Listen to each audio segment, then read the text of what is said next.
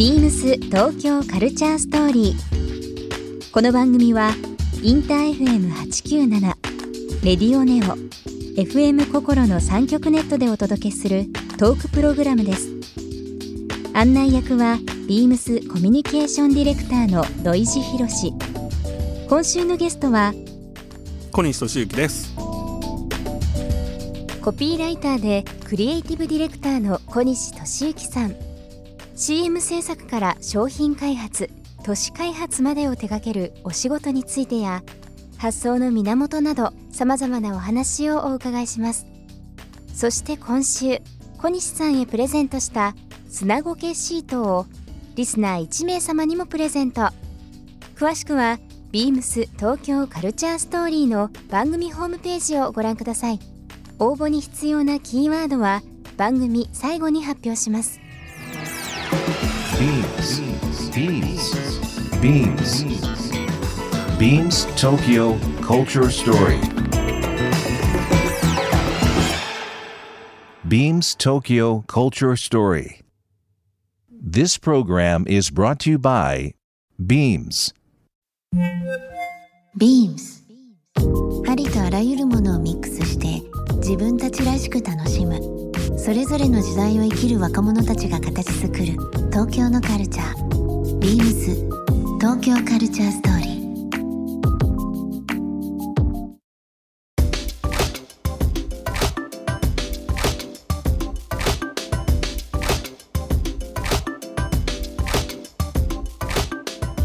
京都でしたっけ？ホテルですね、はいザ・サウザンド京都ってこれいうが今年の1月の末ですね。1月末ですね。うん今もう稼働してますね。は。い。えー JR 京都駅の近くまあ九条十条ですね。はい。あえっとね京都駅側ですね。あ京都駅側ですか、はい。側ですね。あ京都駅あごめんなさい。京都タワー側ですかね。京都はだから、えっと七条になるのかな？八うんうん八条口。ぐらい、はい。八条口ありますよね、その方ですね。ザ・サウザントと、えー京都という、えーホテルですけどもこちらの方は関わりとしてはどういったえっとですねこれはあのーまあ、実際運営されているのは京阪電鉄とはい。京阪ホテルズリゾーツっていう会社なんですけど、そこからあの依頼されまして、うん。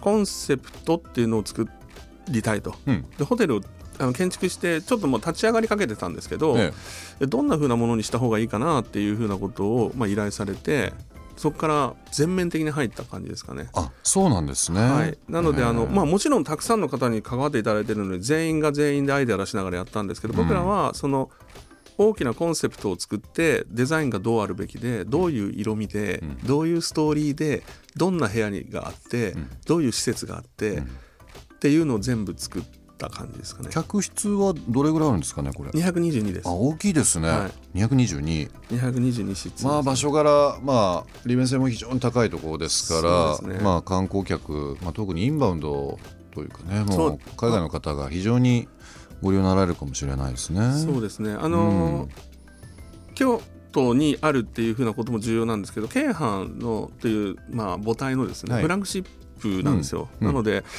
高級超高級かって言われるとそこからちょっとだけディフュージョンしてますけど、はい。高級ホテルなんですね。ですごいアイコンが必要だなと思ったのであのホテルの抜け方京都っぽいホテルってどんな風なものだ体験だろうと思って、うん。なんかあの入り口が狭くてはい。細い通路を抜けると、はい。あの振り返るとものすごいでかい階段があるんですよ。ドーン。ほうほうほうほう。で吹き抜けがドカーンって吹き抜けがあって光が入ってるんですけどあの京都って例えば清水寺とか南禅さんとか、全部その階段とかストーリーでがありますもんね。階段が上がって。いくとなんか神聖な場所に行くっていう、はい。はいその感覚っていうのは日本人の中にあると思うので、うん。狭いところを抜けて振り返った時にその大きな階段がバーって広がっていると、うん。ちょっと本当に不思議なんですけどなんか神聖なっていうかはあ感覚になるるんじゃないかって話をして、えで建築をやってる人たちと全部話をストーリーをやってうん。作ったらものすごくいいんですよ。うん。ちょっとあの僕来月京都仕事で行く予定があるのでちょっとぜひ行かせていただきたいなあそうですね。なんかまだでホテルって面白いんですけどその、出来上がったつまり開業した時が100%っていうよりは、うん。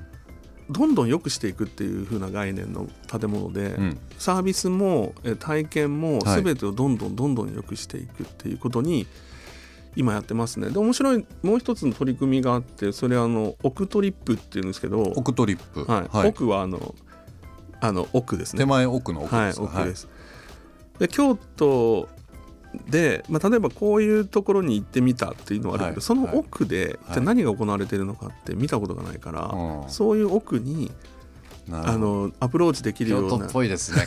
本当に。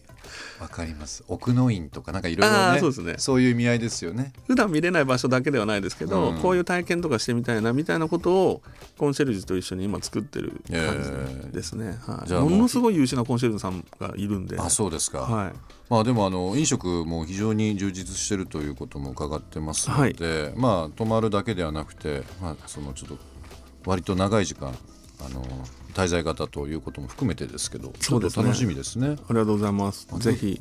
京都もねいろんなあの名称できてますけどこういう駅周りとかにできると非常にありがたいですね。そうですね、うん、あとで有名なあごめんなさい。有名ななんかホテルが多分エースとか、い、ろんなところがやっぱ京都を目指してきているんで。そうですね。やっぱりちょっと違う体験を提案しておかないとですね。それこそ10年20年30年先までちゃんとしたホテルであるっていうふうなことのためにどうすればいいかっていうのを常に考えてる感じです。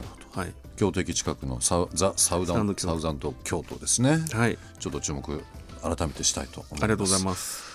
あのー今いろいろお仕事されてる中で、はいえーっとドバイで、えー万博が、えー開かれますけども、はいえー2020年これ東京は、まあ、あオリンピック・パラリンピックと同じ年になりますけども、そうですねドバイ国際博覧会の、えーっと日本館のこちらのコンセプト開発をされてるということを伺ってますけども、はいはいはい。まあ、大阪のニュースももちろんありますけども、はい。ドバイ万博2020年うん。これは、えー、とどういうふうな関わりをされていらっしゃるんですか？まず博覧あの国際博覧会、まあ、万博と言われているものはですね、えっとまあ、経済産業省さんとかジェトロさんっていうところが基本的に動くんですけどクリエイティブをアドバイスする人たちが今まで実はいなかったんですよ。えで今回からですかねクリエイティブアドバイザーっていう風な職群があってそれ公募がかかるんですけおどう。斉藤誠一さんっていうあのライゾマティクスって会社をやられてる斉藤さんと、はい。まあ、僕とあと,、えーっともう一人建築家の永山さんが入ってくる優子さんが、はい。入ってくることになって永山さんは建築家としてあの公募されてその買って、で、えー、と建築家一段落まあ一段落って言ってもこれから作るんですけど、で、えー、とアドバイザーとして。日本館の建築を。はい、日本館の建築家の永山さんがやられましたね。で僕はまあコピーライターという職群なので、えっと、アドバイスだけじゃなくてなんかコンセプト作りみたいなのももう同時にお手伝いすることになり、はそれで、えっと、今回やることになってまあ、2020その時は僕らがあの就任させてもらった時からはまだ2025が決まってなかったんですけど、つまり大阪関西が決まってなかったんですけど、うんとまあ、多分大阪関西になっていくだろうっていうことを見据えながら日本ってどうどうあるべきなのかなと、どこれからう。んでえっとその時に作ったのがあの地球交差点っていうはい、地球交差点。テーマで、あのいろんな国がいろんなことで開発されてて、ええ。いろいろ主張とかしていく時代が始まっていると思うんですけど、うんうん日本がじゃああ新しくですねそことは個別に主張するっていうふうなことなのかと考えたらそうじゃなくてこういろんな国の良さとかみたいなのを融合させる力が日本にはあるからうん。交差点的にその情報を集約させていくっていうことともちろんその日本の技術だったりアイデアだったり、はい。人だったり若者の力だったりするのを掛け合わせてもっとその世界が良くなるように考えていくような起点の一つになりたいっていう風な意味合いで作った。だからあの英語はな「The Cross, Cross Point for the Future」っていうことなんですけど、うん。いいで言葉ですね。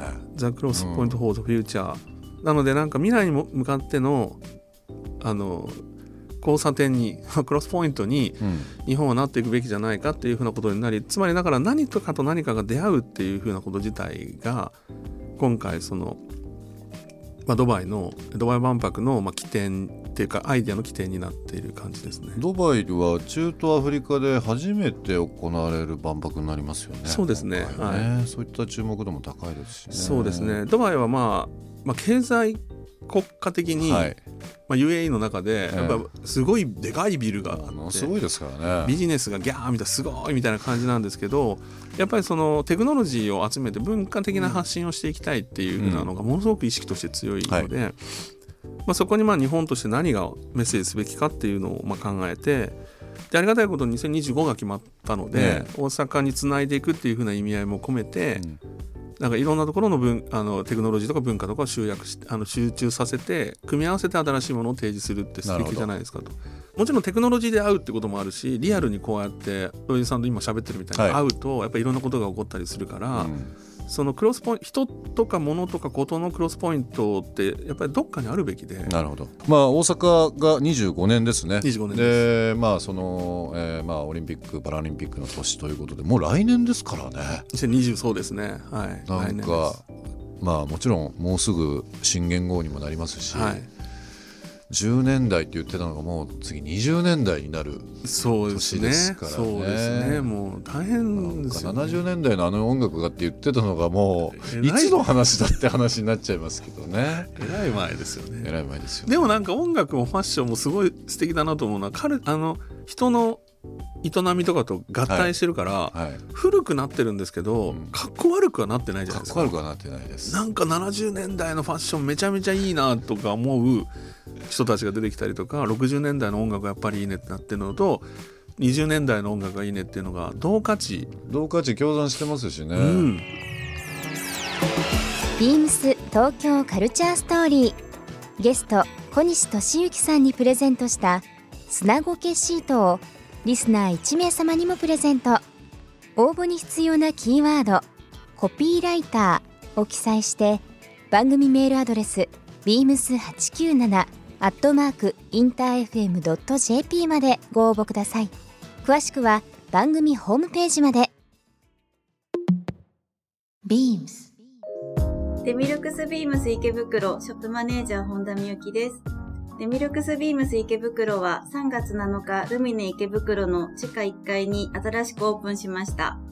今シーズンはベーシックカラーに色鮮やかなピンクやグリーンを差し色として合わせるコーディネートがおすすめです。お仕事帰りにもぜひお立ち寄りください。beams 東京カルチャーストーリー Beams Tokyo Culture Story. This program was brought to you by Beams.